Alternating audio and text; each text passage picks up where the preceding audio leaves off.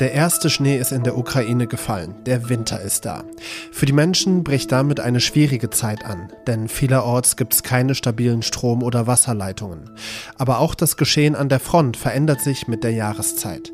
Wir besprechen gleich, wie sich der Winter auf den Krieg auswirken kann. Außerdem schauen wir auf die Gaspreisbremse. Die Koalition ist sich uneinig darüber, was Unternehmen mit günstigem Gas machen dürfen und was nicht. Und einen Podcast-Tipp zum Wochenende habe ich auch noch für Sie. Und damit einen wunderschönen guten Morgen und herzlich willkommen zu Was jetzt, dem Nachrichtenpodcast von Zeit Online. Es ist Samstag, der 19. November. Mein Name ist Roland Judin und jetzt bringen Sie erstmal die Nachrichten auf den neuesten Stand. Ich bin Anne Schwed, guten Morgen.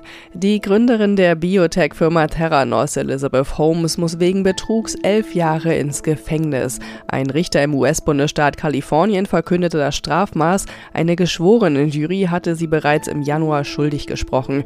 Holmes hatte für ihre Firma mit einer vermeintlich revolutionären Technologie für besonders schnelle und kostengünstige Bluttests geworben und hatte so finanzkräftige Investoren gewonnen. Zeitweise war das Unternehmen 10 Milliarden Dollar wert Journalisten deckten in 2016 aber auf, dass die Technologie gar nicht funktionierte.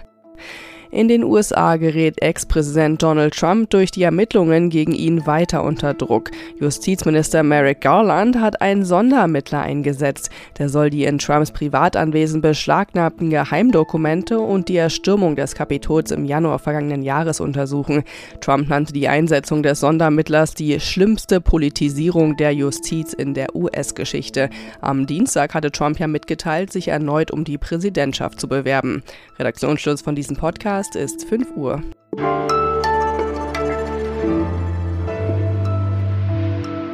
Während die Ukraine die Rückeroberung von Cherson feiert, regnen gleichzeitig Raketen auf Kiew, Lviv und Kharkiv nieder.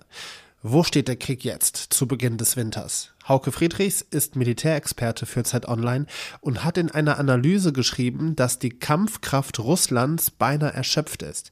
Hauke, erstmal moin. Ähm, sag mal, zeigt denn der Raketenhagel der letzten Tage nicht eigentlich das genaue Gegenteil? Ja, moin. Also der Raketenbeschuss zeigt ähm, dass ähm, Russland immer noch versucht, die Infrastruktur der Ukraine zu zerstören, um die Menschen äh, dort ähm, und die Regierung zu zwingen, den Krieg zu beenden. Es ist aber kein Zeichen der Stärke, denn Russland ist nicht in der Lage, am Boden vorzurücken. Und Kriege gewinnt man seit jeher, und das ist auch heute noch der Fall, nur wenn man äh, Bodentruppen hat, die den Gegner schlagen äh, können und Territorium äh, besetzen und damit kontrollieren ähm, äh, können. Und dazu ist Russland aktuell in der Ukraine nicht in der Lage. Ja, aber ist die Ukraine denn nicht in einem Dilemma? Also ich meine, wenn sie nichts tun, rücken russische Truppen vor. Wenn sie Gebiete zurückerobern, werden sie massiv mit Raketen beschossen. Der Raketenbeschuss erfolgt ja seit dem 24. Februar, unerheblich davon, wie die Ukraine eigentlich ähm, agiert. Andersrum muss man sagen, dass die Ukraine sehr stark geworden ist militärisch durch die Waffenlieferungen des Westens und in vielen Bereichen besser aufgestellt ist, als es Russland ist, zum Beispiel bei weitreichender Artillerie. Das sind die Mehrfachraketenwerfer, zum Beispiel von Typ HIMARS oder Mars 2, mit, der, ähm, mit denen sie sehr weit entfernte Ziele treffen können und die Russen vor große Probleme stellen. Der Winter ist jetzt da. In der Ukraine ist auch schon der erste Schnee gefallen. Wie beeinflusst das den Krieg in den nächsten Tagen und Wochen? In der Ukraine ist es traditionell so, dass ähm, im, zum Ende des Herbstes, Anfang des Winters ähm, noch sehr ähm, der Boden sehr schlammig ist. Die Rasputicha, ähm, äh, die Schlammperiode behindert, ähm, hat auch im Zweiten Weltkrieg bereits Militär behindert. Ähm, es ist schwer für ähm, äh, Fahrzeuge auf Reifen dort noch voranzukommen, aber auch Panzer bleiben durchaus äh, stecken, die auf Kette ähm, fahren. Ähm, so ab Mitte Dezember kann man damit rechnen, dass Böden gefrieren und damit wieder ähm, weitreichende ähm, Offensiven möglich sind. Ähm, und es könnte gut sein, dass die Ukraine eine Winteroffensive beginnt, noch vor Weihnachten. Ähm, das ist nicht ganz klar. Das verraten sie natürlich vor nicht. Die Region um Saporicia zum Beispiel, sagt der Militärökonom Kolb, der ETH Zürich, sei ein mögliches Angriffsziel äh, der Ukrainer, die auf jeden Fall weiteres Territorium zurückerobern wollen. Sagt Hauke Friedrichs, Militärexperte von Zeit Online. Und abgesehen von der Strategie und Militärmanövern und der Entwicklung des Kriegsgeschehens, dürfen wir nicht vergessen, viele Menschen in der Ukraine leiden gerade, weil es auch an warmem Wasser, Strom und einer stabilen Telefon- und Internetverbindung fehlt. Auch die Hauptstadt Kiew ist von regelmäßigen Stromausfällen betroffen. Wie die Menschen dort trotzdem nicht den Mut verlieren, können Sie im Update von gestern Nachmittag mit meinem Kollegen Moses Fendel nachhören.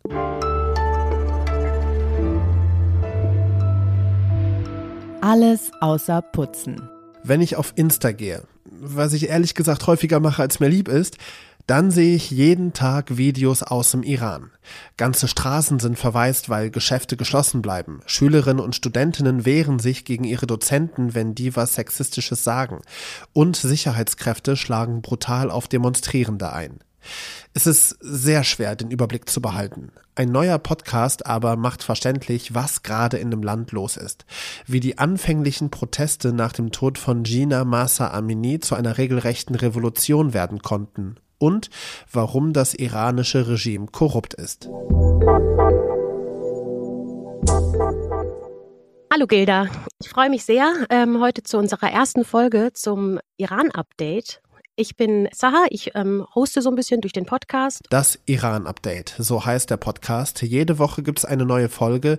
Die Hosts sind Gilda Sahebi und Saha Esler. Du bist Gilda, du bist Politikwissenschaftlerin, Journalistin, Ärztin und Deutsch-Iranerin, so wie ich. Ich bin auch Deutsch-Iranerin. Ich mache eigentlich Dokufilme und bin eigentlich Podcast-Producerin. Das ist für mich jetzt auch eigentlich eine neue Erfahrung selber. Den Podcast, den gibt es auch da, wo Sie gerade diesen hier hören. Das ist mein Tipp fürs Wochenende.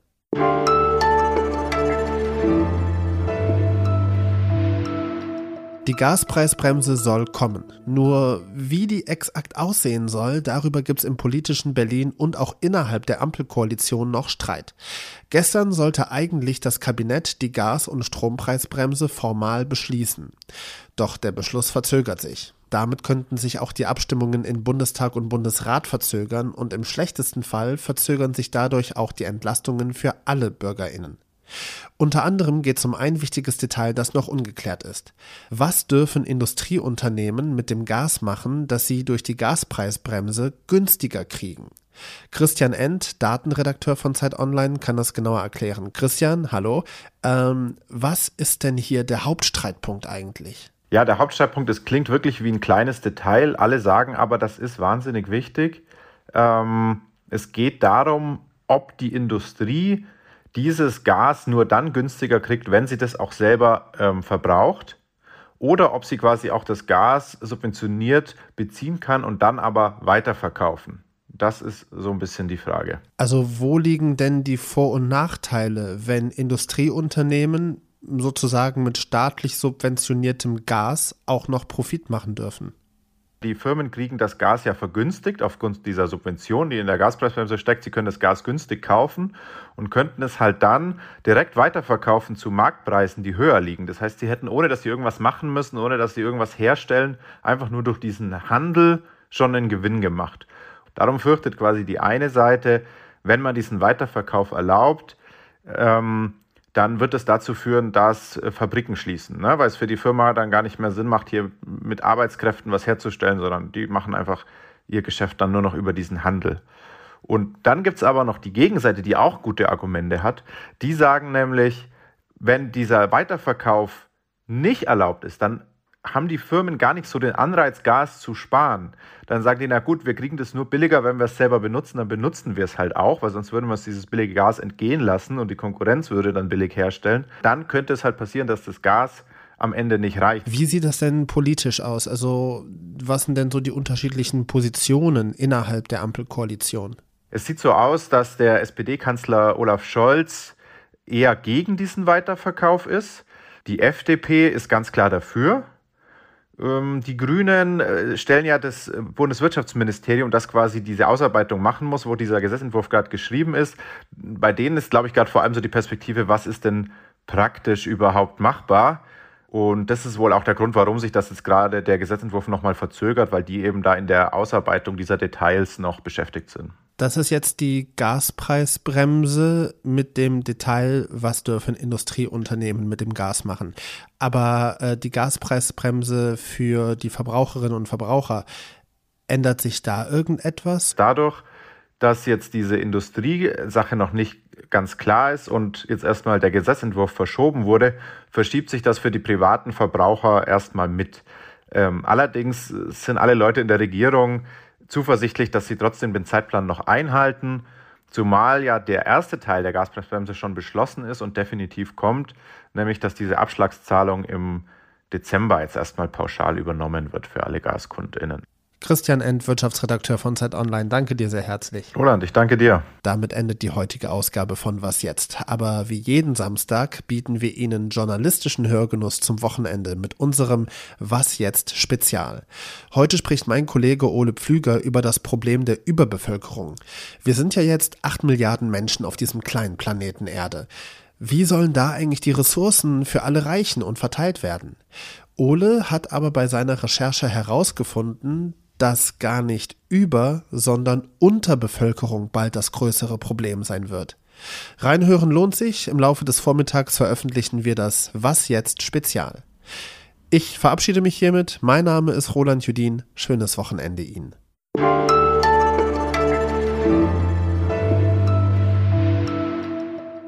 Ich hatte vor ein paar Tagen gefragt, wie Sie eine Weltraumfrauenpuppe nennen würden, weil gerade kreist eine Puppe mit dem Namen Helga um den Mond. Und Helga oh, fand ich ein bisschen altmodisch. Ihre Vorschläge, die reingekommen sind, super dagegen. Einmal Sünje. Sünje ist friesisch und heißt so viel wie die kleine Sonne. Super süß. Und sehr schön fand ich auch diesen Vorschlag, Dörte Megatron. Dörte Megatron. Großartig. Vielen lieben Dank an Daniela und Gregor.